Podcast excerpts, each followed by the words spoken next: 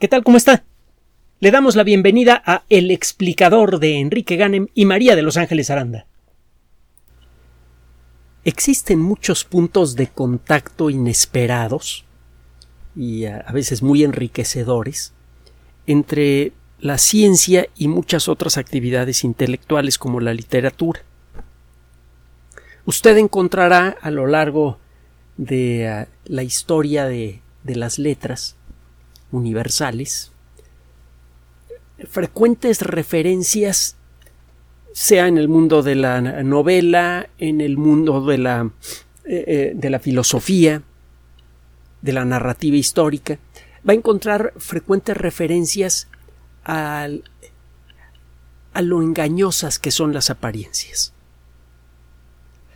el aparente poder de los príncipes generalmente no es más duradero que el de las flores en verano, se puede disipar en un momento.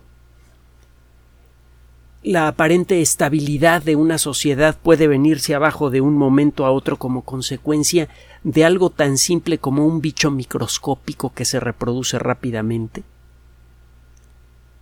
E incluso, ya desde la perspectiva de la ciencia, los océanos y los continentes se mueven continuamente. Una de las muchas novelas de las más populares que habla de, del peligro de las apariencias, entre otros grandes temas, es desde luego El Principito de Antoine de Saint-Exupéry, un escritor que eh, eh, nunca tuvo la oportunidad de, de, hacer mucho más de lo que hizo eh, como consecuencia de la Segunda Guerra Mundial. Él era piloto de combate y eh, fue finalmente derribado. Su avión quedó perdido por mucho tiempo hasta que fue encontrado hace una década y media, una cosa así. Se puede identificar el avión porque está boca abajo, en el fondo del mar, y se puede ver el número de registro. Y se decidió no tocarlo, se decidió respetar el, lugar final de descanso de Saint-Exupéry en su eh, P-38, un avión de combate americano muy peculiar, por cierto, que tenía dos motores. Bueno, eh, la historia de Santa Exuperi, el principito, frecuentemente toca eh, la cuestión de, eh, de las apariencias. Cuando visita los distintos asteroides, encuentra personajes en algunos casos muy pomposos o muy profundos, muy cultos, muy intelectuales, que solamente se ven así cuando se les ve de cerca. De lejos se les ve como los solitarios habitantes de sus propios pequeños munditos. Lo profundo, lo verdadero es lo invisible. Es una de las eh, muchas frases memorables del principito.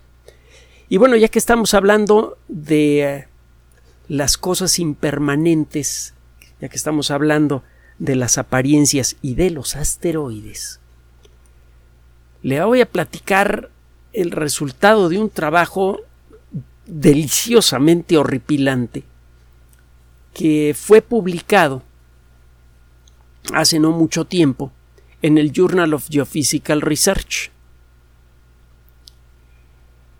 Este trabajo, que inicialmente apareció en el 2022, en, eh, agosto me parece, ha sido seguido a lo largo de estos años por otros investigadores, que poco a poco han ido confirmando muchos de los supuestos de este trabajo. Usted ha oído hablar desde luego del enorme y terrible impacto de un gran meteorito del tamaño del monte Everest, en lo que ahora es la punta norte de la península de Yucatán aquí en México. El centro del el epicentro de ese impacto casi coincide con lo que ahora es un pequeño pueblo de, pescadores que ya es famoso en todo el mundo, Chicxulub. Y eh, dentro de poco, si las circunstancias lo permiten, muchos otros, muchos otros lugares de, la península maya se van a, volver famosos en todo el mundo. La cultura maya está resultando ser mucho más poderosa, profunda y atractiva que lo, que lo que habían imaginado incluso muchos de los mejores arqueólogos del pasado. Eh, pronto vamos a hablar más de los mayas, pero bueno, regresando al tema. El impacto de Chicxulub dejó un cráter en la superficie terrestre que es verdaderamente titánico. El cráter, que actualmente se encuentra cubierto con rocas más recientes, tiene 180 kilómetros de diámetro. Comparado con el tamaño de la Tierra, este cráter es muy pequeño. La Tierra tiene 12.750 kilómetros de diámetro. Si usted dibuja en un globo terráqueo a escala esos 180 kilómetros se antojan muy chiquititos, insuficientes como para servir de epicentro para un evento que le dio una muy buena sacudida al ecosistema terrestre, lo dejó muy maltratado por varios millones de años. En eh, las últimas décadas del siglo XX, lo hemos comentado en otras ocasiones, la geología experimentó una sacudida profunda, casi en el sentido físico, cuando gracias al trabajo de un grupo relativamente pequeño de investigadores, el matrimonio Shoemaker, cada uno de ellos por cuenta propia resultaron ser investigadores de primera línea, eh, otro, otro grupo familiar Luis y Walter Álvarez, padre e hijo, eh, uno de ellos ganador del Premio Nobel de Física, por cierto. gracias al trabajo de, estos dos grupos familiares, el matrimonio Shoemaker y el, eh, pues la, pareja filial, la pareja de trabajo filial eh, Álvarez, quedó claro que la Tierra ha sido golpeada frecuentemente por grandes objetos celestes. Para estas alturas los geólogos estaban casi seguros que prácticamente todos los procesos importantes que le habían dado forma a nuestro planeta y por lo tanto a la vida de la Tierra habían sido graduales. En el siglo XIX hubo un enfrentamiento intelectual realmente eh, titánico entre los catastrofistas y los gradualistas. Algunos investigadores aseguraban que la Tierra había experimentado graves catástrofes en el pasado cada cierto tiempo y que con cada catástrofe aparecían nuevas estructuras geológicas y nuevas formas de vida. Era sólo en esas circunstancias que ocurrían cambios tanto en el aspecto de la superficie de la Tierra como en el aspecto de la vida. Uno de estos grandes campeones fue un científico muy famoso que tiene un nombre que para las personas que no se han metido con los rollos de la historia de la ciencia suena un tanto extraño. El señor Buffon no tiene nada que ver con su capacidad para hacer reír a los demás. El señor era muy serio y sus eh, trabajos eran realmente muy importantes y él era un gran catastrofista, eh, catastrofista perdón. y estaban los gradualistas los que decían que todos los procesos eh, de nuestro planeta, los que le habían dado forma a las montañas, a los continentes, a los océanos y a la vida misma, habían sucedido en forma gradual. Para hacerle corta la historia, que por cierto es fascinante porque involucra revisar rocas antiguas y jugar al Sherlock Holmes para tratar de extraer de esas rocas evidencia que pudiera probar una teoría o la otra. Y como suele suceder en estos casos, cada quien, cada los miembros más brillantes de cada bando tenían argumentos muy fuertes basados en rocas tangibles para probar sus ideas. Para la segunda mitad del siglo XX, la balanza parecía inclinarse en favor de los gradualistas. No había motivos para creer en ese momento que la Tierra había experimentado grandes catástrofes volcánicas y la idea de que pudieran llover del cielo meteoritos gigantes del tamaño de una montaña o del tamaño de una ciudad parecía ridícula. Daba la impresión que los grandes, grandes, grandes objetos residuales del sistema solar habían chocado con el Sol o con los planetas en los primeros años de historia del sistema solar y que por lo tanto ya no quedaba nada grande que nos pudiera pegar. En la década de los ochentas y luego en la década de los noventas, estos dos grupos familiares que le mencioné dejaron en claro que la Tierra ha seguido y sigue siendo golpeada frecuentemente por objetos celestes. Incluso la familia Álvarez demostró claramente que hace en aquella época no tenía bien clara la fecha, ahora sí, hace 66 millones de años, un objeto de aproximadamente el tamaño del monte Everest le golpeó eh, eh, a, la península de Yucatán y le dejó un agujerote tremendo que luego fue cubierta por roca más joven. Y eso generó una catástrofe brutal cuyas eh, consecuencias, por ejemplo, en el mar ya relatamos hace tiempo. Un tsunami gigantesco que le dio la vuelta al mundo varias veces. Pues bien, gracias a estos esfuerzos nació una disciplina que ahora es bastante avanzada, se llama geología de impacto. Hay eh, trabajos de investigación muy interesantes que viene realizando, me parece que el Centro Goddard de la NASA desde hace décadas. Hay un científico muy simpático que se dedica a hacer estas investigaciones, es el jefe. Tiene un, pues el equivalente a un rifle de aire, pero gigante, de varios metros de largo, con el que dispara perdigones a una velocidad de unos pocos kilómetros por segundo, quizá unos 6 kilómetros por segundo como máximo. Y hace golpear esos perdigones contra distintos materiales en distintos ángulos para desarrollar un mejor entendimiento de cómo se forma un cráter cuando un meteorito le pega o a un terreno poco consolidado, como podría ser en la actualidad eh, un, valle, el valle alrededor de un río que está hecho principalmente de arcillas, o cuando un meteorito le pega un terreno rocoso, cuando pega en un ángulo muy cerrado o cuando cae casi verticalmente.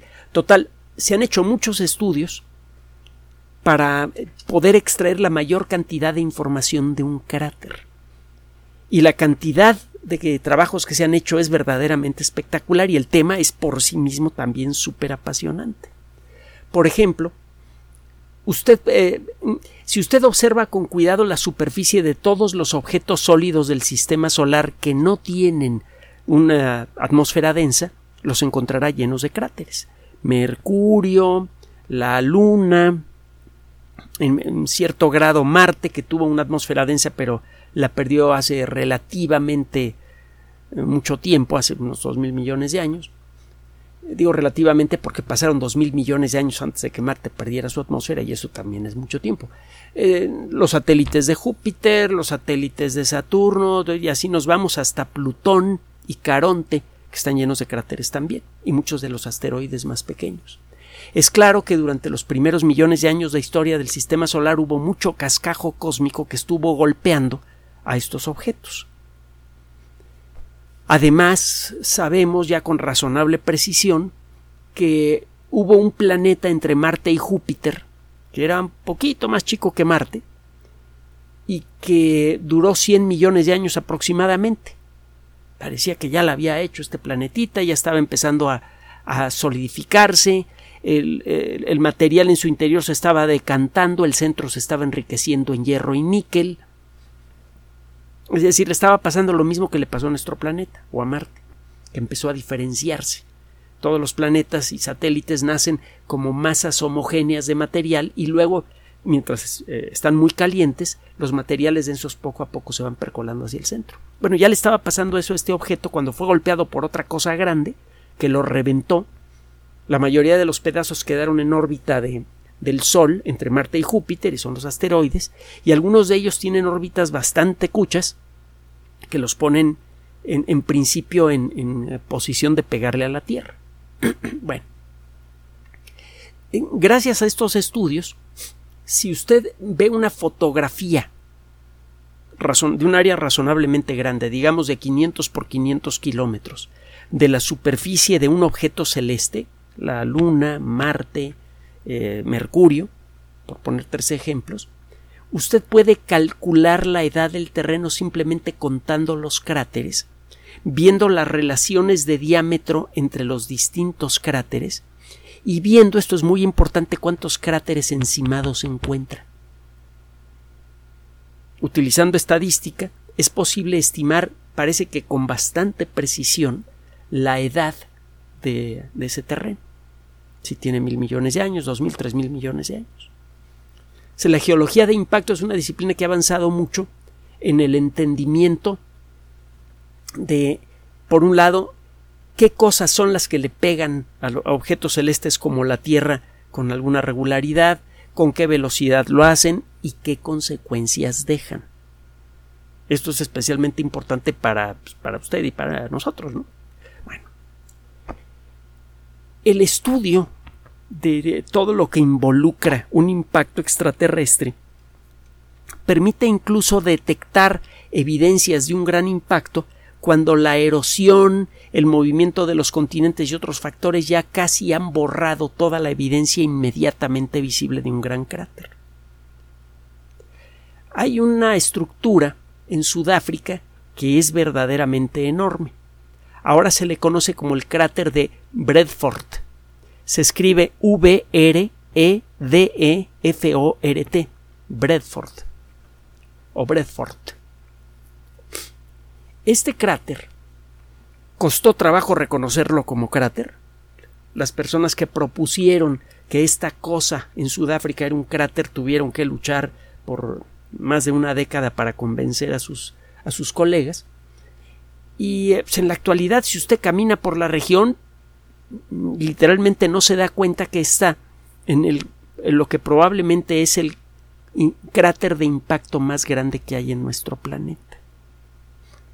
Esto se viene discutiendo desde hace años. Si este cráter realmente es el más grande que se ha podido detectar en la superficie de la Tierra se encuentra en un terreno muy antiguo. En Sudáfrica, una buena parte del terreno sudafricano es muy antiguo porque allí se encuentra un cratón. Cuando la tierra era una masa de roca fundida, en algunos puntos se comenzó a formar una espuma hecha de material relativamente poco denso, que inicialmente estaba eh, eh, fundido y que empezó a endurecerse, empezó a formar, le digo, algo parecido a una espuma que comenzó a endurecerse y ese material endurecido, el granito, resultó ser menos denso que la roca fundida de alrededor. Estas planchas de granito empezaron a flotar por encima de este mar de fuego que era la superficie de la Tierra, y de hecho la superficie de todos los objetos sólidos del sistema solar. Y según se iba enfriando ese mar de lava, el material que empezaba a endurecerse se iba pegando a las faldas de estas burbujas flotantes de granito. Poco a poco se empezó a acumular material alrededor de estas estructuras y eso sirvió de raíz de base para el establecimiento de los continentes. Todos los continentes crecieron alrededor de cratones, o cuando menos los continentes más importantes. Y en la actualidad usted encuentra estructuras geológicas que para el ojo entrenado son muy claras, encuentra usted grandes núcleos de granito y alrededor encuentra ciertas secuencias de rocas con características muy particulares. Eh, si usted encuentra todas estas rocas en la secuencia correcta, usted puede asegurar que está parado o parada encima de un cratón. Y si cuenta con las herramientas apropiadas, como un espectrógrafo de masas, puede tomar muestras de las rocas, por ejemplo del granito, y calcular su edad. El cratón de Sudáfrica tiene rocas que en algunos casos son verdaderamente muy antiguas. Hay unas que tienen poco más de 3.500 millones de años, que forman una estructura geológica que se llama la formación higuera, Fig Tree. Allí se encontraron los primeros microfósiles petrificados conocidos para la paleontología. Fue posible adivinar por primera vez la existencia de bueno no adivinar sino certificar la existencia de bacterias que quedaron envueltas en vidrio natural en pedernal hace más de tres mil millones de años. El, cratón de, ah, Sudáfrica incluye rocas muy muy antiguas.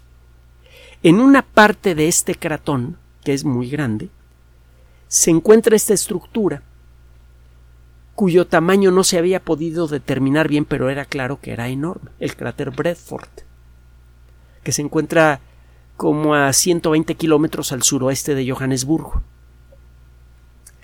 Pues ah, mm, resulta que este objeto, por mucho tiempo, eh, se creyó que era una estructura eh, formada poco a poco por la erosión, etcétera. Las primeras fotografías satelitales de alta calidad y otros estudios empezaron a revelar su verdadera naturaleza.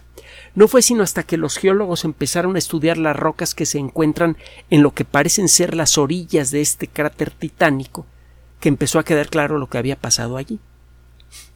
Hay unos minerales en la corteza terrestre que son muy abundantes y que son escandalosamente resistentes.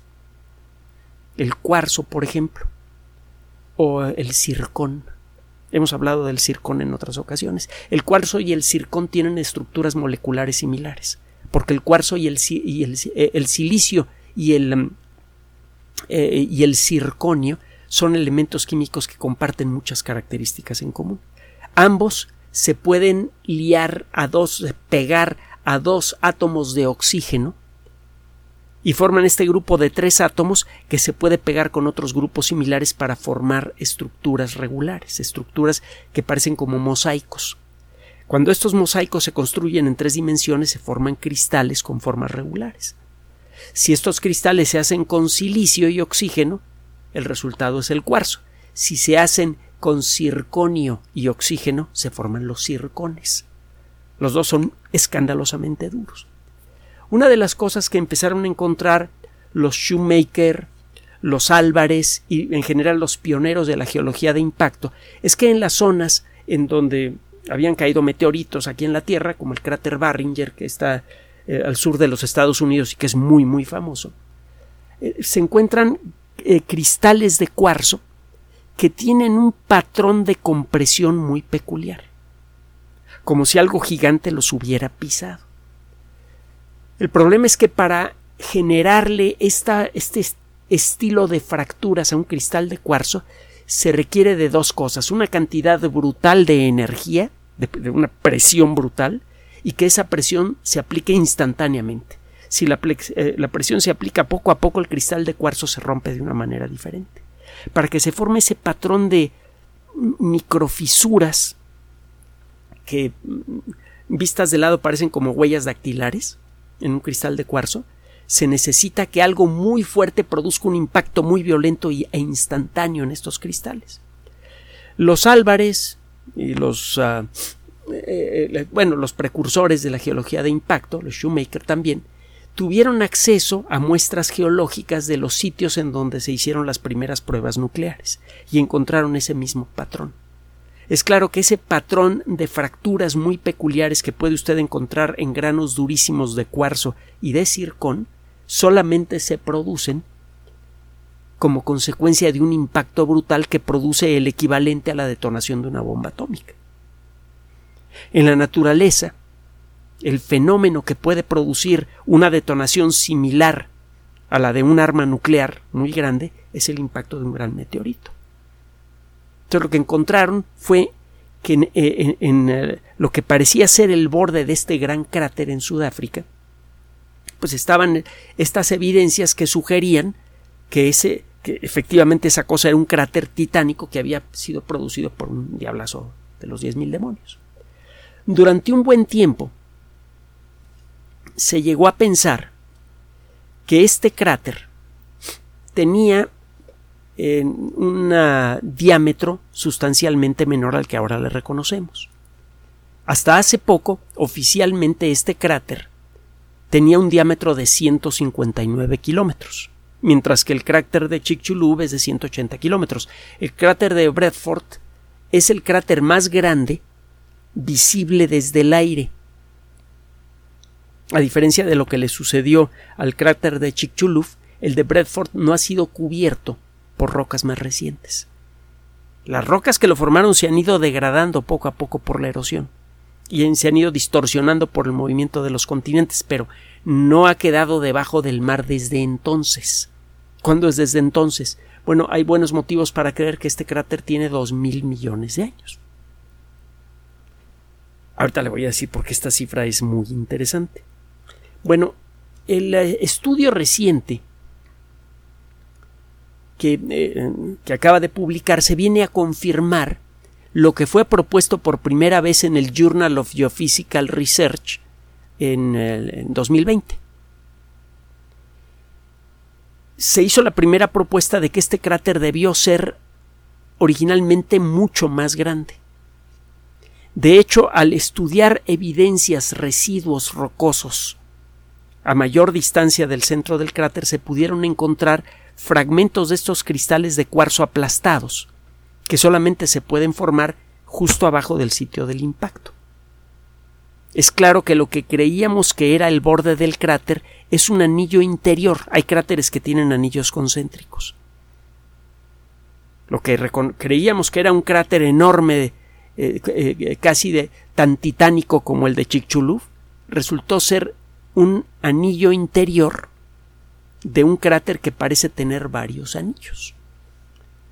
Los estudios más recientes sugieren que tiene entre 250 y 280 kilómetros de diámetro.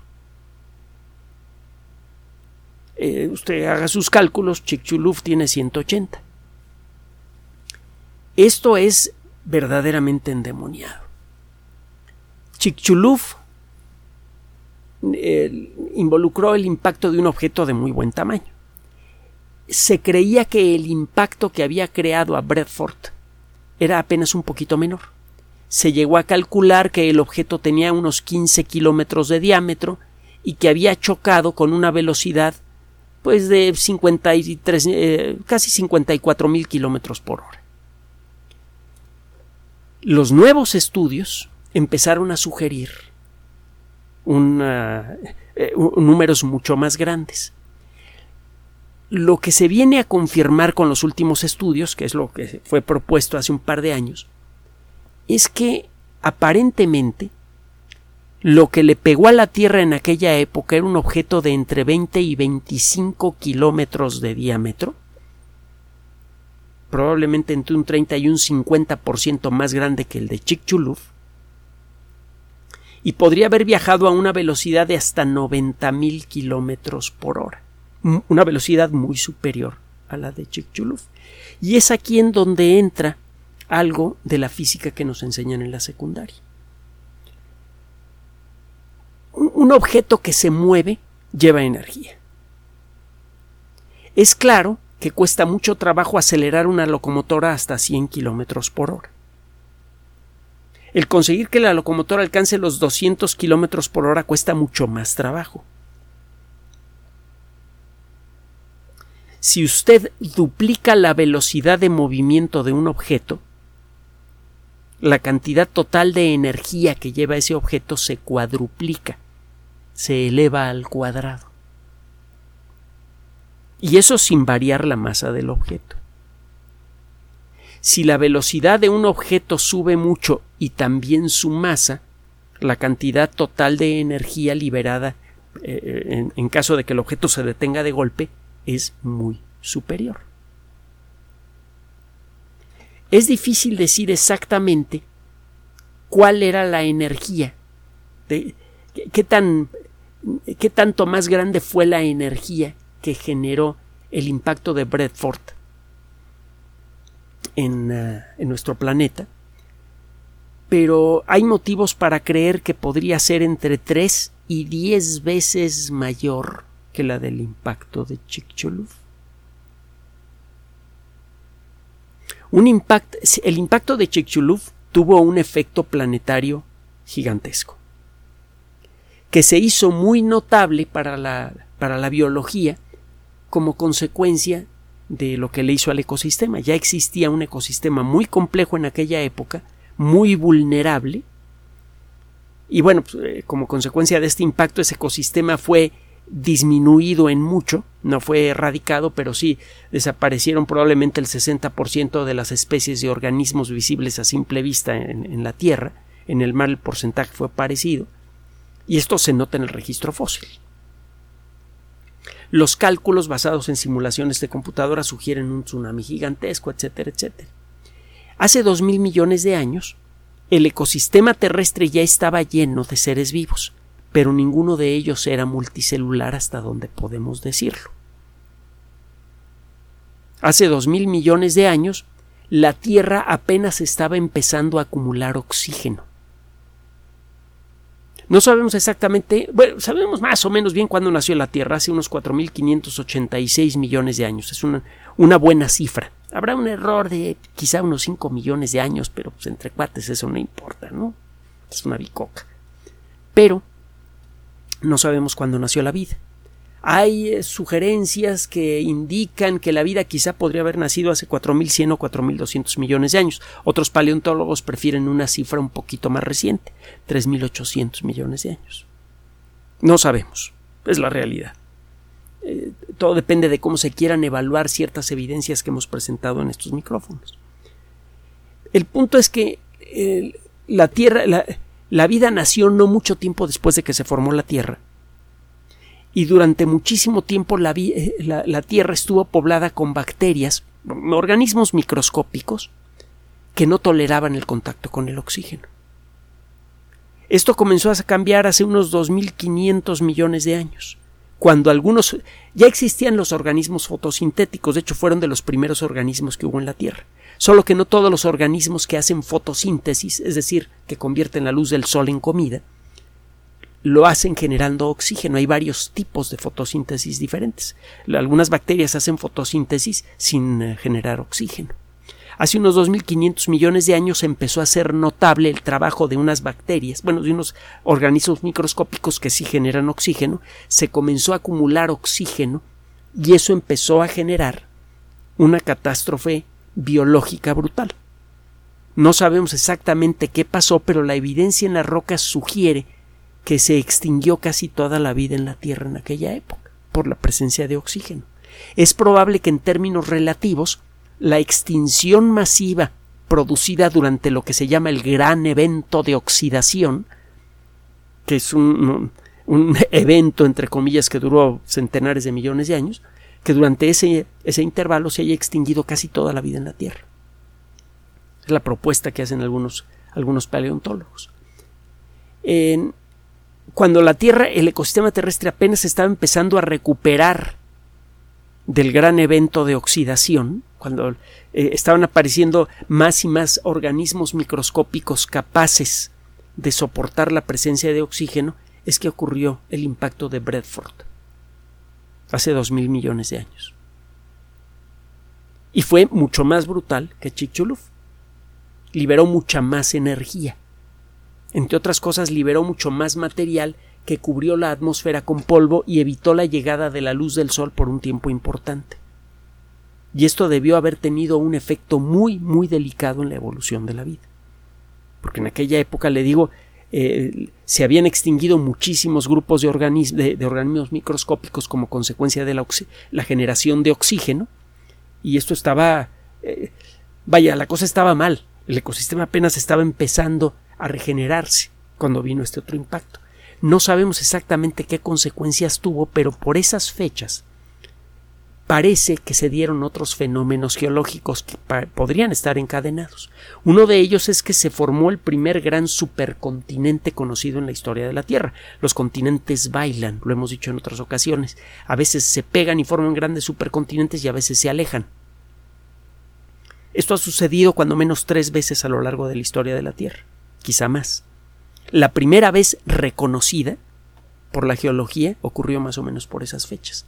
Y sabemos que cada vez que ha ocurrido esto han ocurrido grandes eventos en el ecosistema terrestre.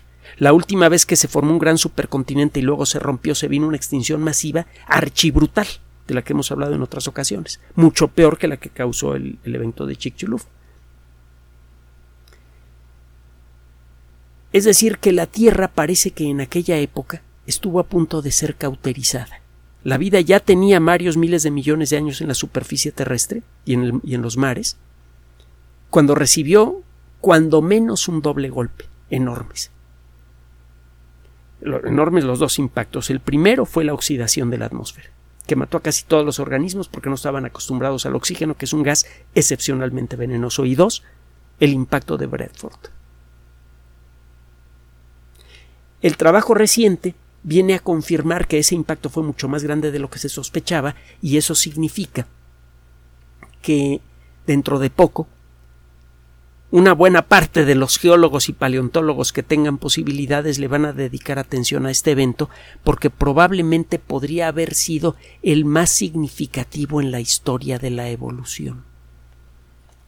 Hay motivos para creer que este tipo de impactos, al mismo tiempo acaban con una buena parte del ecosistema, generan nuevas oportunidades ecológicas que abren el camino para la evolución acelerada.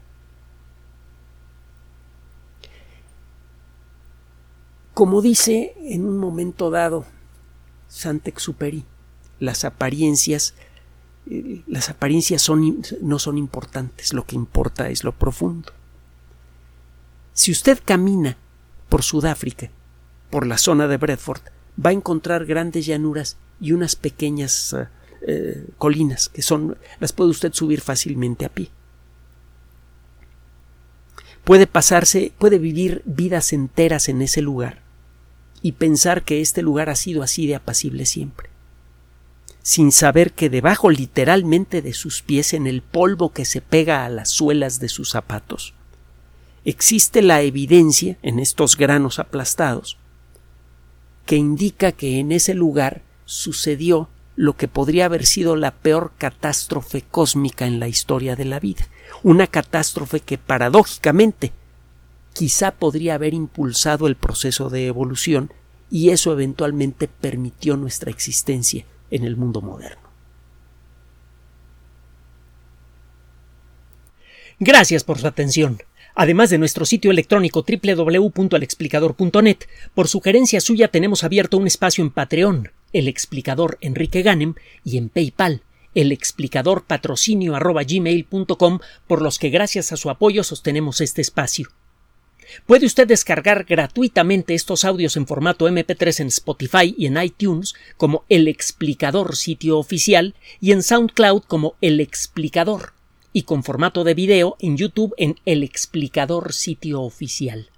Recuerde nuestras redes sociales de siempre, Twitter Enrique-Ganem y en Facebook Enrique Ganem sitio oficial, El Explicador y los grupos que usted ya conoce.